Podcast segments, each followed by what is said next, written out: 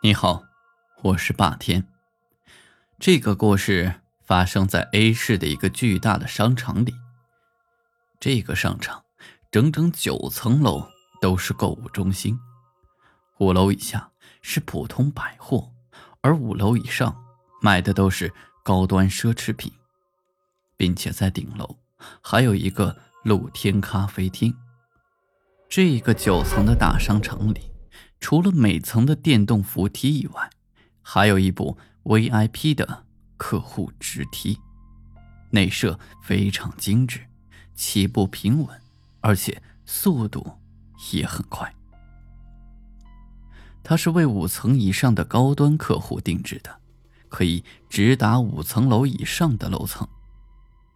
两个月前，这里的六楼曾经潜入了一个小偷。这小偷在手表店里，正打算狸猫换太子，把一块价值五万的手表偷出来时，不料被发现了。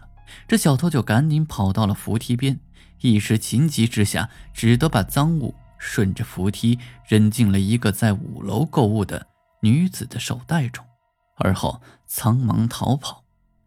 这女子竟毫无察觉，继续的挑选东西。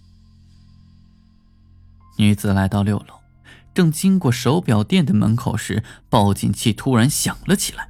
正在找小偷的保安和营业员全部都赶了过来，说他肯定是小偷的同伙，现在人赃俱在，就将他带回了保安室，被同样的问题反复的逼问着。可他回答了无数次：“我没有偷，不是我干的。”可就是没有人相信他。他也无济于事，商场的负责人让他加倍的赔偿，这个事儿就算是私了了。但是他坚决说这不是自己干的，一气之下夺门而出，走投无路之下，乘着 VIP 的电梯到了顶楼。为了清白，就这么的从楼顶跳了下来。警车、救护车、记者。都闻讯赶来，整个商场被围得水泄不通。商场负责人却只留下了一句：“小偷是畏罪自杀”，就离开了。警察已经封锁了现场，驱赶着前来采访的记者赶紧离开，以免造成社会恐慌。这名死者面部朝下，当法医准备把尸体翻过来盖上布抬走时，却发现。七窍流血的脸上，他的眼睛睁得很大，还有一抹诡异的微笑，让法医不禁的打了一个寒颤。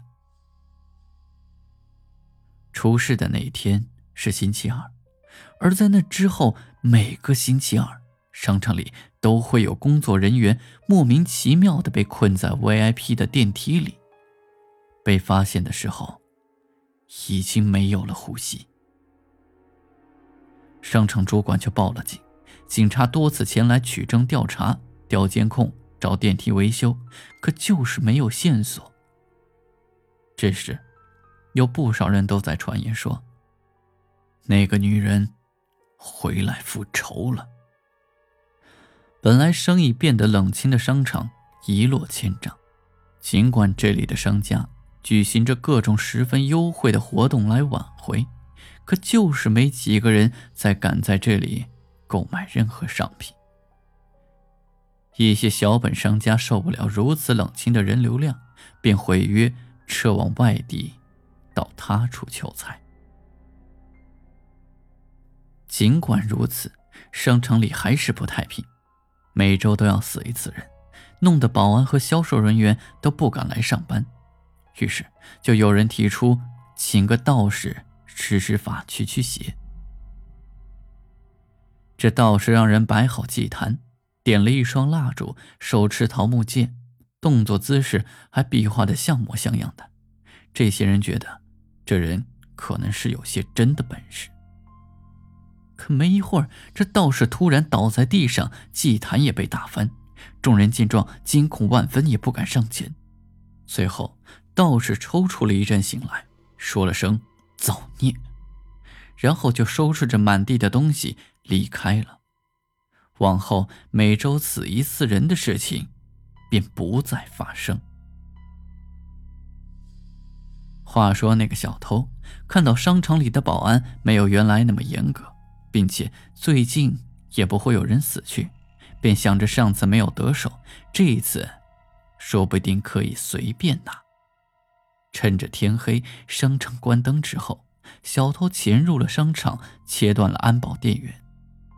他摸摸索索地爬到了八楼，在一个首饰店的门口停下。他看中了这一柜子的金银首饰，便打碎了防盗玻璃，并用随身带来的麻布口袋装了起来。弄完之后，就悄摸地顺着走廊准备离开。可走到 VIP 电梯门口时，电梯突然“叮”的一声响了一下，并且缓缓地打开了电梯门，但电梯里面并没有灯光。电梯内部一片黑暗，仿佛是一个吞噬一切的深渊。小偷心想，发财要紧，便准备离开。就在这时，一个身影从眼前飘了过去，一个七窍流血、眼睛暴突、惨白惨白的脸就出现在了小偷的面前。鬼啊！就是你害得我名誉尽毁，我要你血债血偿。第二天。电梯里又多了一具尸体，并且电梯里写满了用血写的字。仔细辨认，写的是“负我名誉，否则如他”。商场的股东立即召开了会议，找来了记者澄清一切，说抓住了真的小偷，商场当日之举有失妥当，才酿成了今日之灾。并且公开登报，向死者的家属进行道歉。自此之后，商场拆除了那部 VIP 电梯，就再也没有发生过离奇的事情了。好了，今天的故事就讲到这里，我们下集再见。